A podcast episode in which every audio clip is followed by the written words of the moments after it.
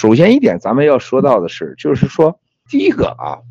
大家要记住的，华为的老板是华为公司背后，他有两个你，官方的爹就是总参二部，他就是一个军方的情报部。任正非当年就是他那时候天天给我的朋友啊，还有那个是那个军队的领导啊，去搞农场啊、游泳池啊，啊，在那块那个在三部那个地方，在西山那干啥，我都太清楚了。他的发家我也太清楚了。他就是一个百分之百的中共打造的一个科技蓝金黄和对西方战略上，特别是五 G，还有整个通信系统打造了一个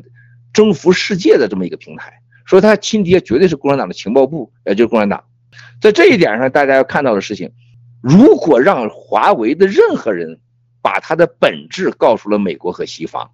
他带来灾难是什么结果呢？所有过去这些年在西方埋下了情报的这是个技术和蓝金黄的网络全部暴露，特别是华为的钱和华为的技术来源，那会使什么？战友们记住。美国的华尔街和美国的军方、美国的情报方出卖美国的人全部暴露，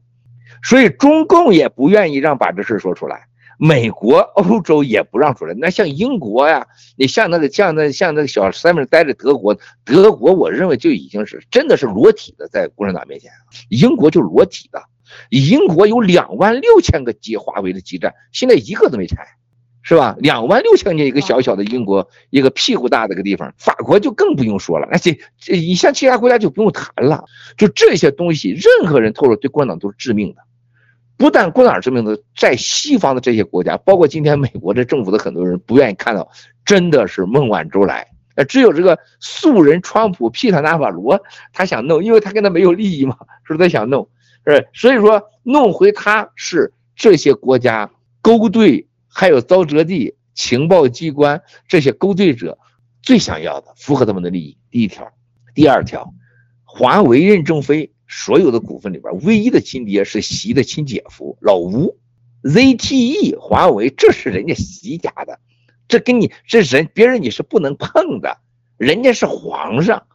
那这损失你想想那怎么可能啊？是不是？但是我当着皇帝，我怎么能让你碰啊？所以说这个问题上，在利益上啊，那习是以国家的名义，必须得让他弄回去。